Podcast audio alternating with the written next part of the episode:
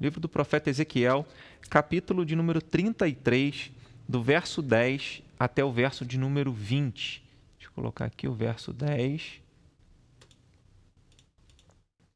Verso 10 até o verso de número 20. Diz assim a palavra do Senhor. Ezequiel 33, do 10 ao 20. Tu, pois, filho do homem, dize à casa de Israel: Assim falais vós, visto que as nossas prevaricações e os nossos pecados estão sobre nós e nós desfalecemos neles, como, pois, viveremos? Dize-lhes: Tão certo como eu vivo, diz o Senhor Deus, não tenho prazer na morte do perverso, mas em que o perverso se converta do seu caminho e viva. Convertei-vos, convertei-vos dos vossos maus caminhos, pois por que haveis de morrer, ó casa de Israel? Tu, pois, filho do homem, dize aos filhos do teu povo: a justiça do justo não livrará no dia da sua transgressão quanto à perversidade do perverso, não cairá por ela no dia em que se converter da sua perversidade, nem o justo pela justiça poderá viver no dia em que pecar.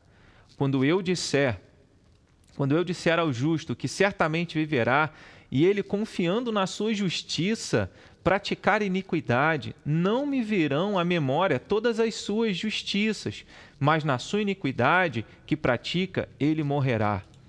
Quando eu também disser ao perverso, certamente morrerás, se ele se converter do seu pecado e fizer juízo e justiça, e restituir esse perverso o penhor e pagar o furtado e andar nos estatutos da vida e não praticar iniquidade, certamente viverá, não morrerá.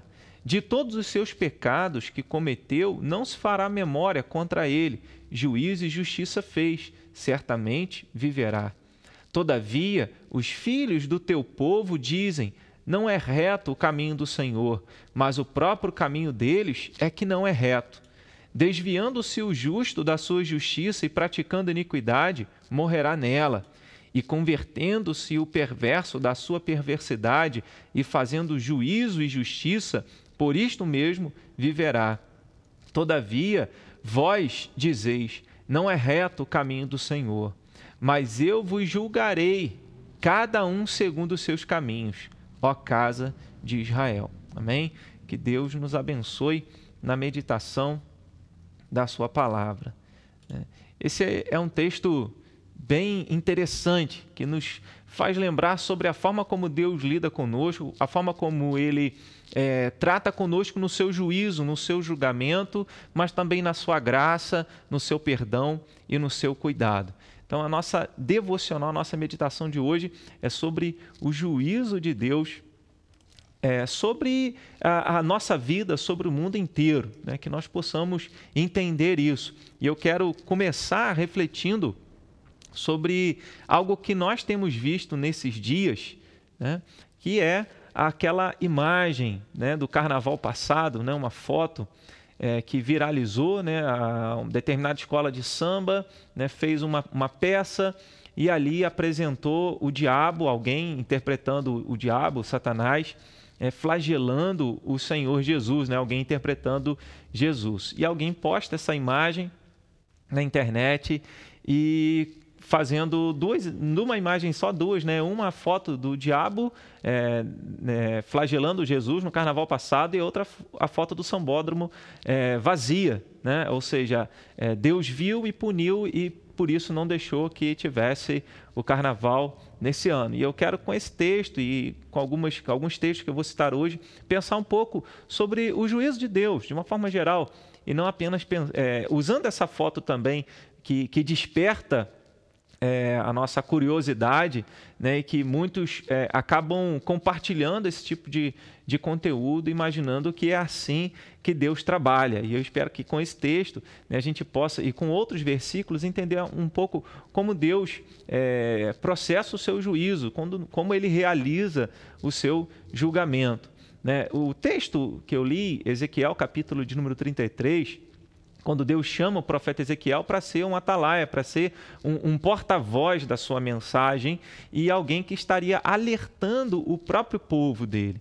É interessante que esse texto que trata do juízo de Deus, né, quando ele diz no versículo final aí, todavia vós dizeis, não é reto o caminho do Senhor, mas eu vos julgarei cada um segundo os seus caminhos, à casa de Israel. Essa mensagem de juízo de Deus é uma mensagem do juízo dele sobre o povo dele, sobre a casa de Israel, e aqui simboliza todo o povo de Deus naquele contexto, o povo de Judá, que já estava vivendo num cativeiro, né? O, o, profeta Ezequiel ele é contemporâneo daquele do profeta Jeremias, daquele momento que o povo é levado para o cativeiro e lá no cativeiro ele recebe essa, essa visão, essa instrução do Senhor, né? E, e, falando sobre alertar o povo que permanecia no pecado, o povo de Israel, o povo de Judá passa 70 anos na Babilônia e depois de 70 anos que Deus vai usar um imperador, Ciro, né? do, do Império Medo-Persa, um rei que não a princípio não temia Deus, mas ele é usado por Deus para libertar o povo do cativeiro depois de 70 anos. E o que a gente aprende nesse texto sobre o juízo divino é que Deus não tem prazer na morte de ninguém, na morte do desobediente. Né? Se alguém está na, no, no pecado, se alguém está distante de Deus, se alguém ainda está cego espiritualmente, Deus não tem prazer na morte dessa pessoa. Né? Alguns evangélicos parece que, parecem que, que triunfam né, sobre a miséria alheia. Alguns evangélicos parecem que têm prazer quando vê é, alguém é, sendo castigado, entre aspas, como a foto, é, como alguns que compartilharam essa foto, parece que as pessoas têm prazer em ver o outro sofrendo. E ainda mais quando a gente pensa é, não apenas num carnaval né, cancelado, é, mas quando nós pensamos em que, que essa pandemia da Covid-19, né, do coronavírus, ela atingiu o mundo inteiro. E muitas pessoas, incluindo ah, incluindo cristãos, pereceram, morreram.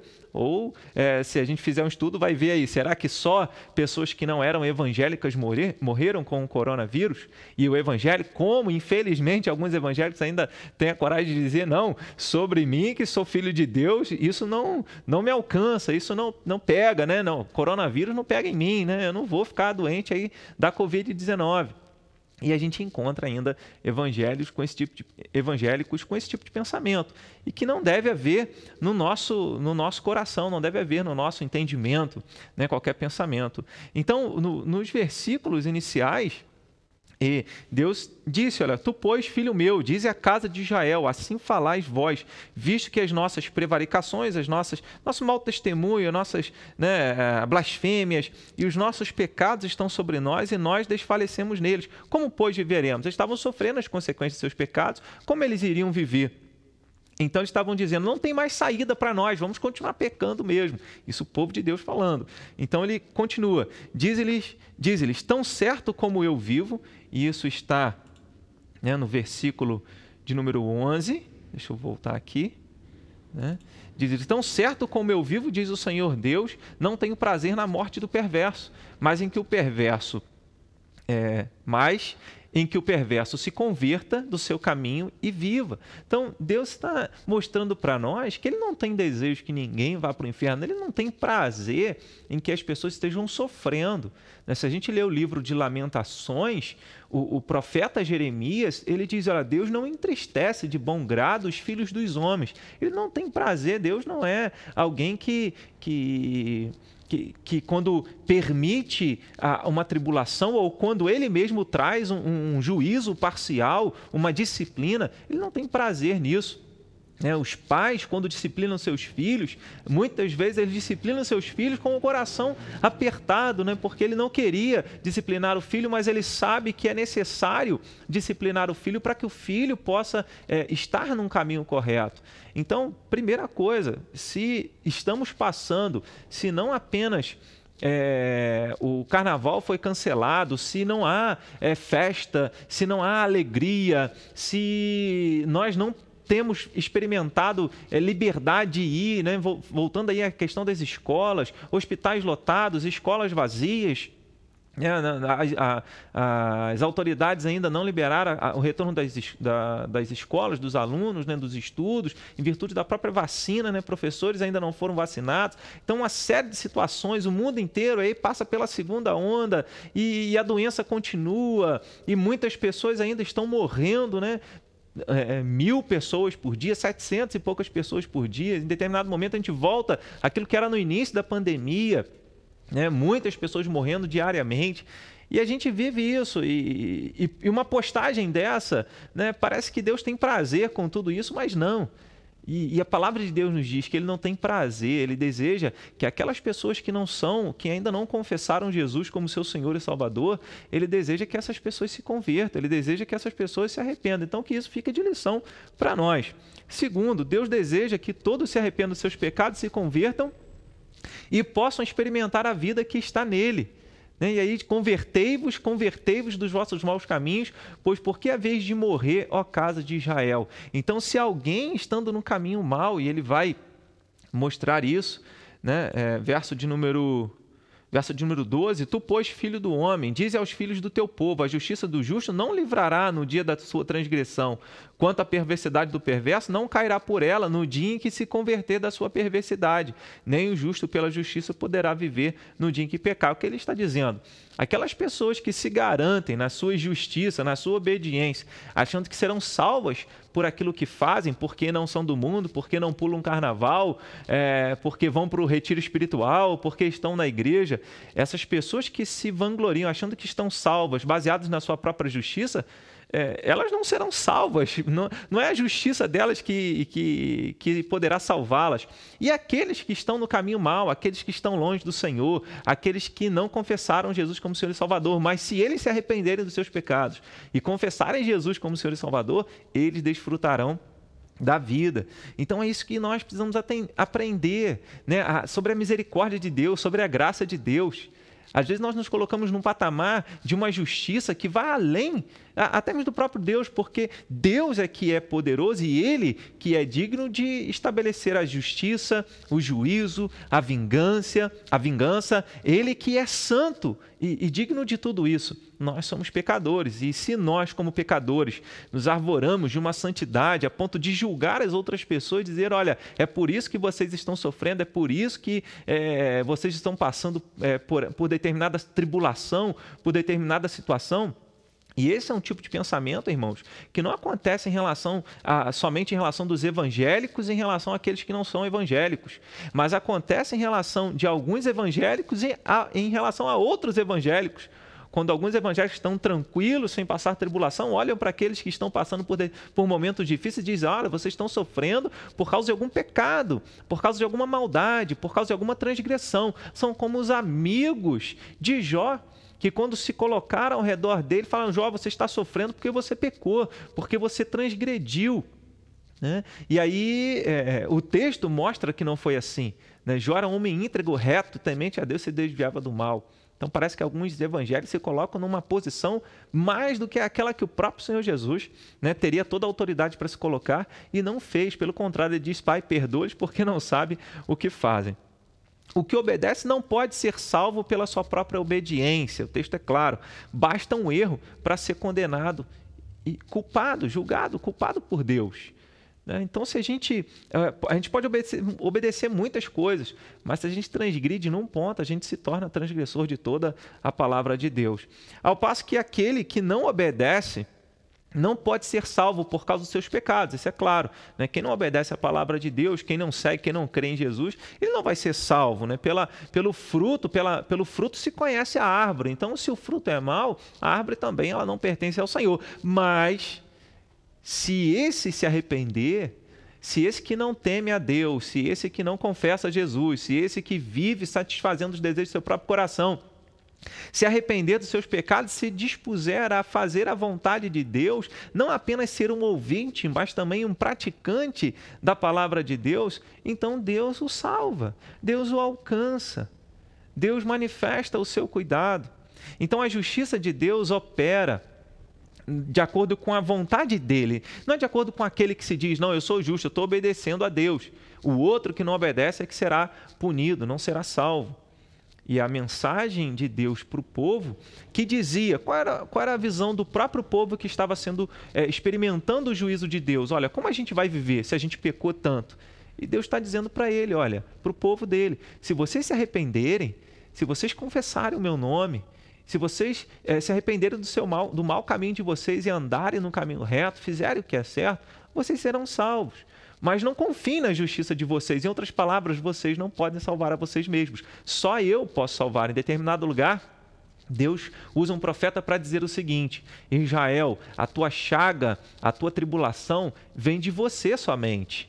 Né? O juízo, o julgamento vem de você somente, mas de mim só a sua cura. Só de mim vem a sua cura. Então, todas as nossas mazelas, todas as nossas tribulações vêm de nós mesmos, coisas que nós semeamos e vamos colher mas a nossa salvação vem de Deus. Isso a gente aprende em Romanos capítulo 5, a partir do verso 12, especificamente na altura do verso 16, 17, quando o apóstolo Paulo ensina que a justiça, que através de um homem veio a morte, que foi através da desobediência de Adão, mas através de um homem, que é Jesus, da obediência dele, veio a justiça sobre todos.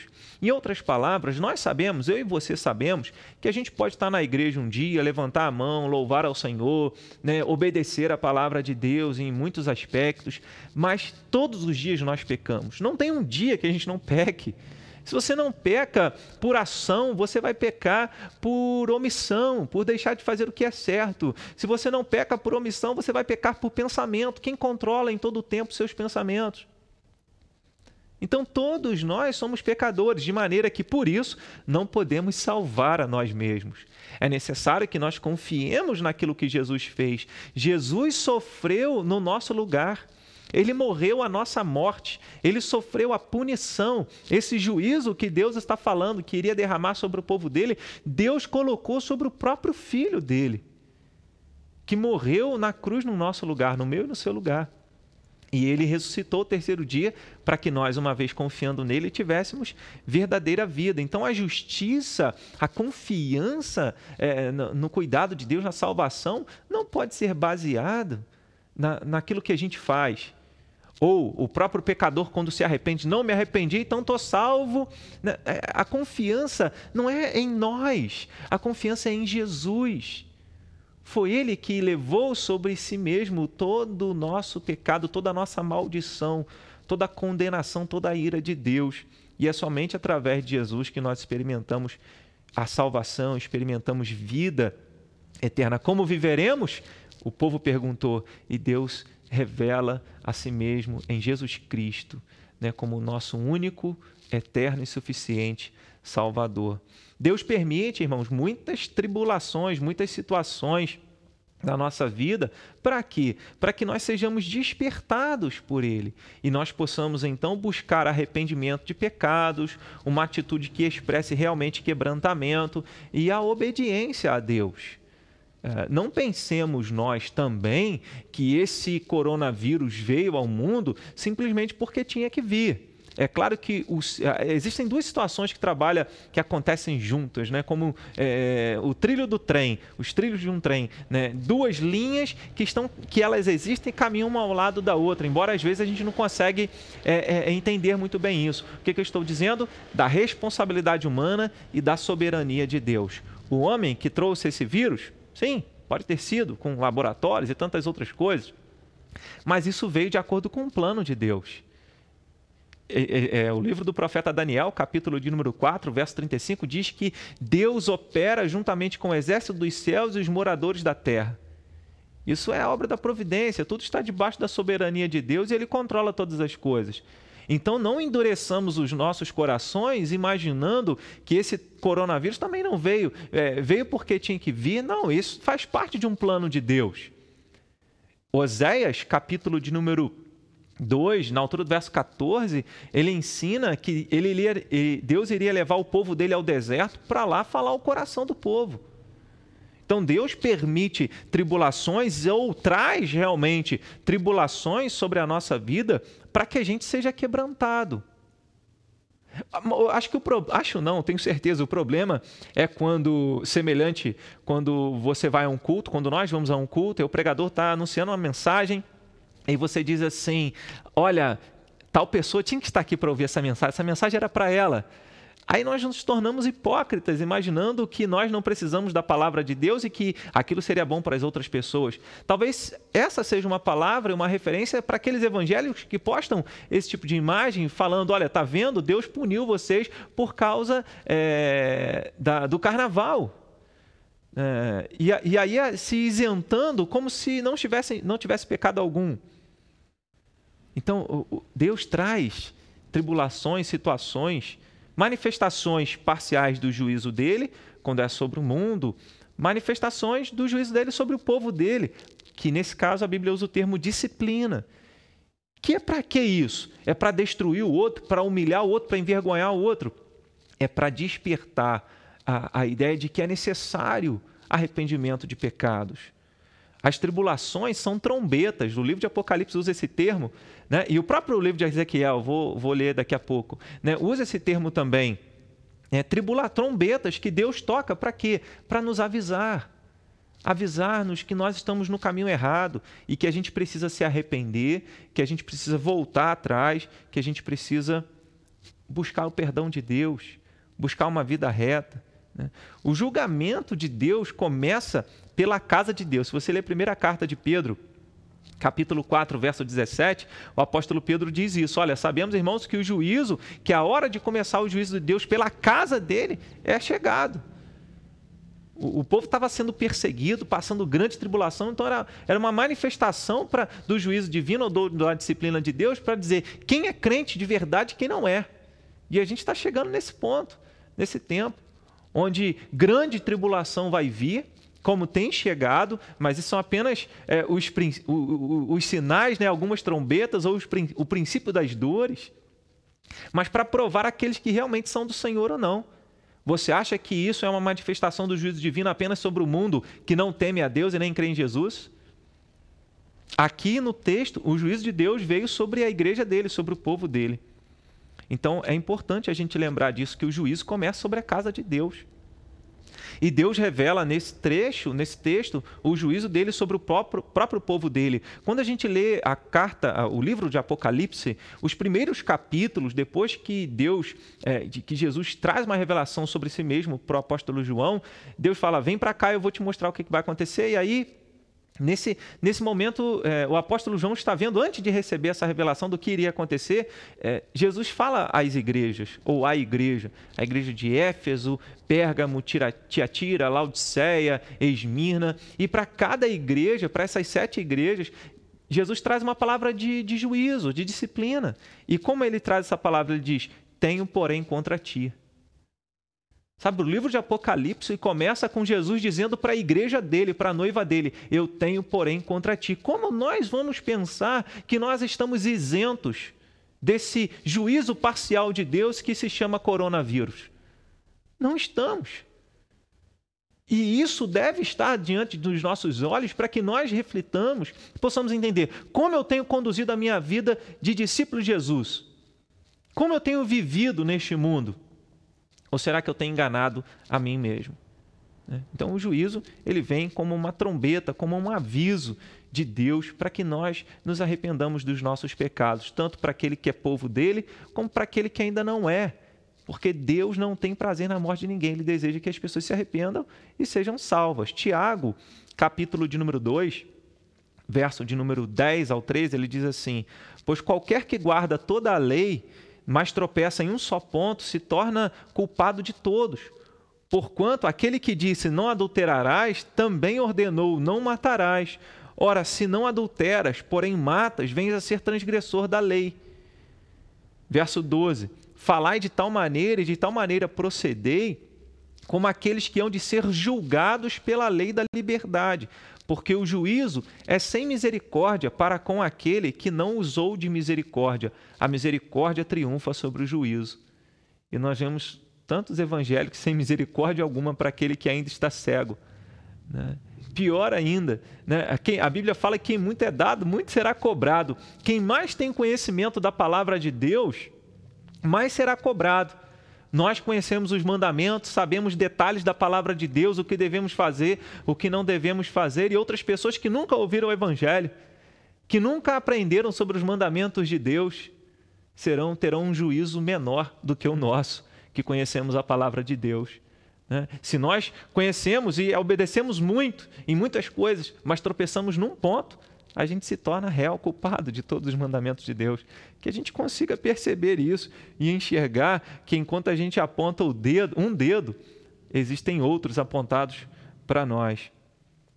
Paulo, quando escreve aos Romanos, no capítulo 2, verso 2 a 11, ele fala sobre isso. Para quê? Para que a gente não, não se veja melhor do que as outras pessoas e que no que diz respeito ao juízo de Deus, não existe acepção de pessoas, não existe quem está dentro ou fora da igreja. A única diferença é se é lavado pelo sangue do Senhor Jesus. Mas ele mostra que não há acepção de pessoas. Então, Paulo, escrevendo aos Romanos, no capítulo 2, verso 2 a 11, ele diz: Bem sabemos que o juízo de Deus é segundo a verdade contra os que praticam tais coisas.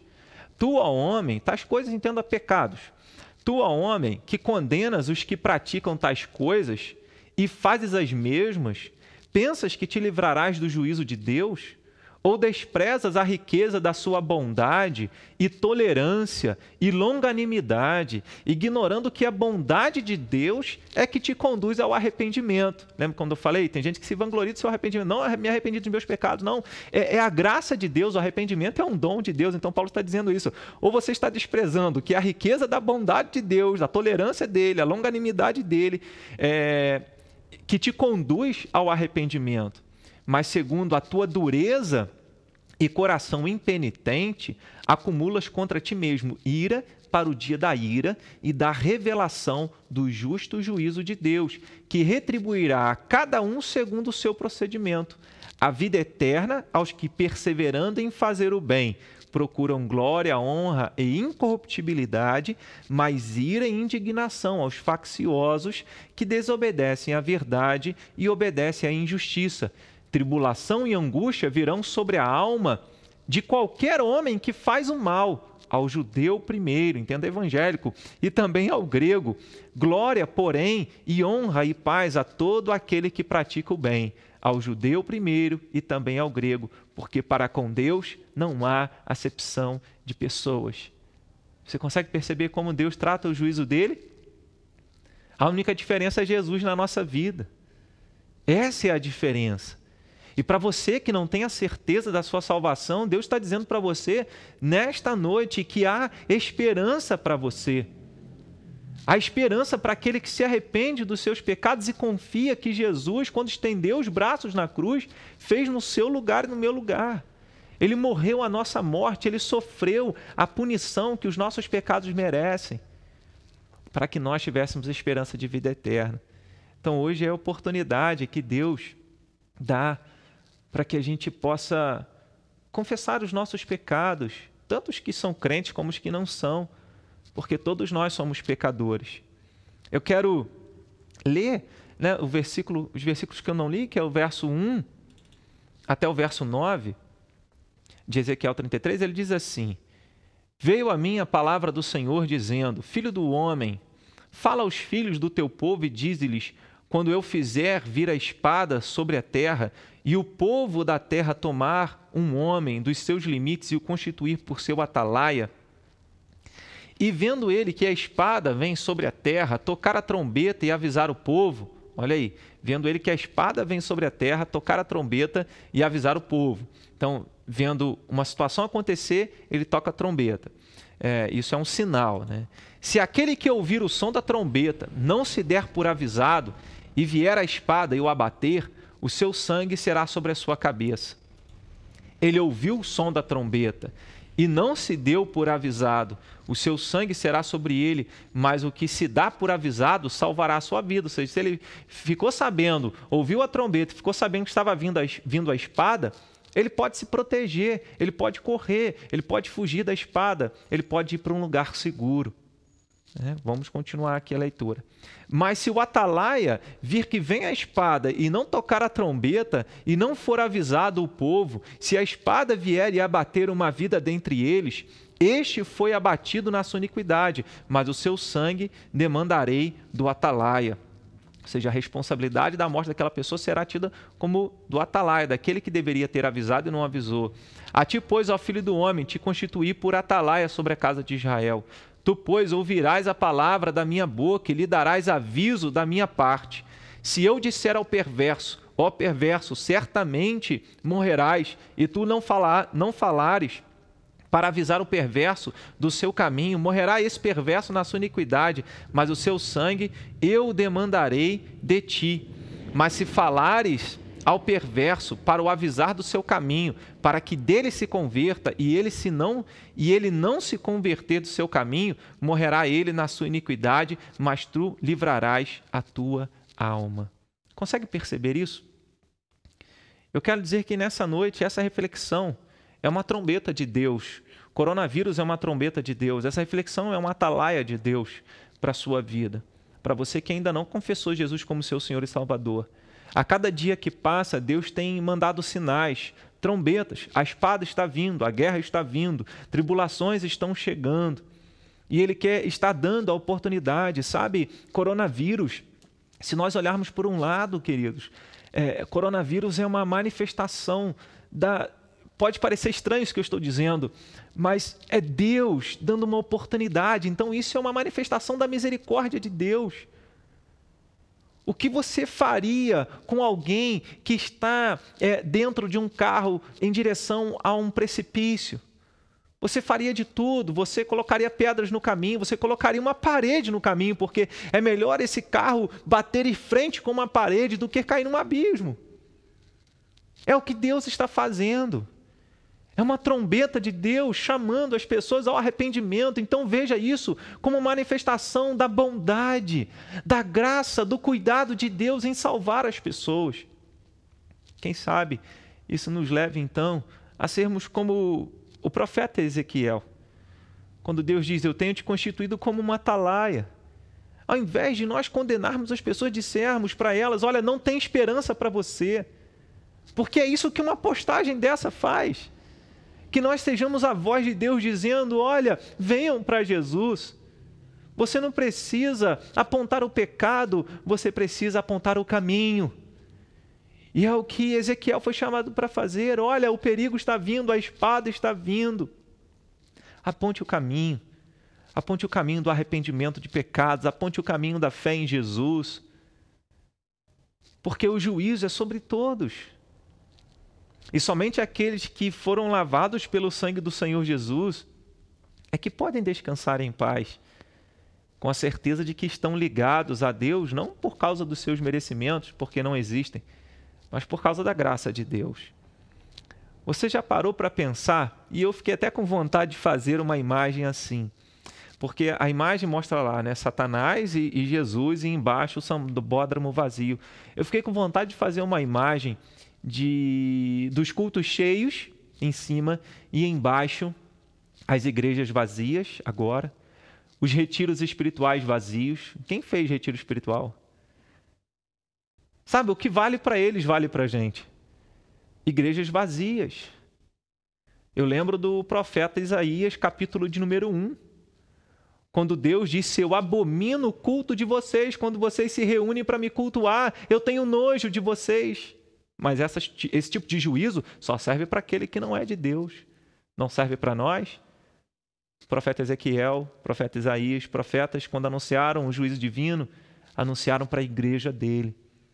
Que nós possamos considerar isso, que o mesmo princípio está sobre a nossa cabeça e que se não fosse Jesus na nossa vida, a gente estaria perdido.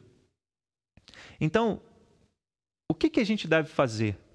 Primeiro, pedir perdão a Deus por nossos pecados, principalmente por causa da nossa arrogância.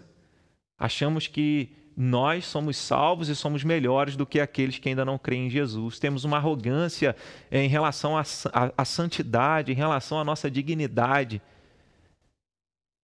Nós não temos dignidade, nós não temos é, santidade, nós não temos valor algum fora de Cristo.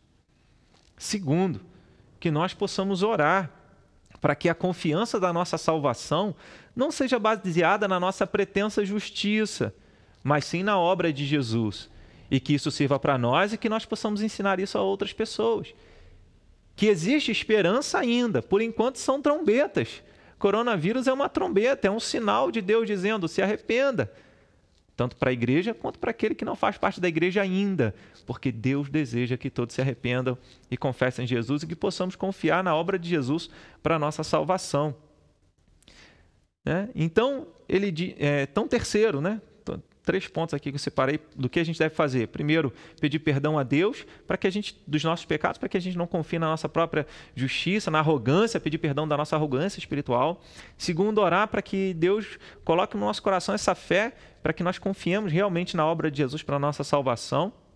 E não pensemos, né? Ah, como eu vou viver agora? Não, nossa vida está em Jesus. E terceiro, oremos pela conversão das pessoas e conversemos com elas para que se arrependam e creem em Jesus para a salvação delas. Você não vai atrair ninguém dizendo que as pessoas estão no inferno. A pregação de Jonas é uma pregação que não é a pregação de Jesus. Jesus disse: Vinham a mim todos vocês estão cansados e sobrecarregados, eu vos aliviarei. Essa é a pregação de Jesus. Arrependam-se e creiam no Evangelho. E é qual é a mensagem do Evangelho? Existe esperança da salvação, existe vida eterna, a separação que todo ser humano já nasce separado de Deus, tem esperança em Jesus de ser religado a Deus. Essa é a mensagem do Evangelho. Se chama Boas Novas de Salvação. Quando a gente faz esse tipo de postagem, a gente está dizendo que nós somos arrogantes, que nós confiamos em nós mesmos para a nossa salvação. Né? O juízo de Deus vai vir, que nós possamos orar para que as pessoas se convertam, né? que nós possamos orar para que a, a não existência, né? a não realização do carnaval não seja uma expressão uh, e, e, e o mundo parado não seja uma expressão do juízo divino, mas que seja uma expressão de arrependimento, né? de arrependimento de pecados, né? que nós possamos deixar de fazer aquilo que é mal e possamos fazer aquilo que é correto, como reflexo de uma vida que foi transformada por Jesus Cristo. Amém? Que Deus nos abençoe, que Deus nos fortaleça e perdoe os nossos pecados, a nossa arrogância espiritual.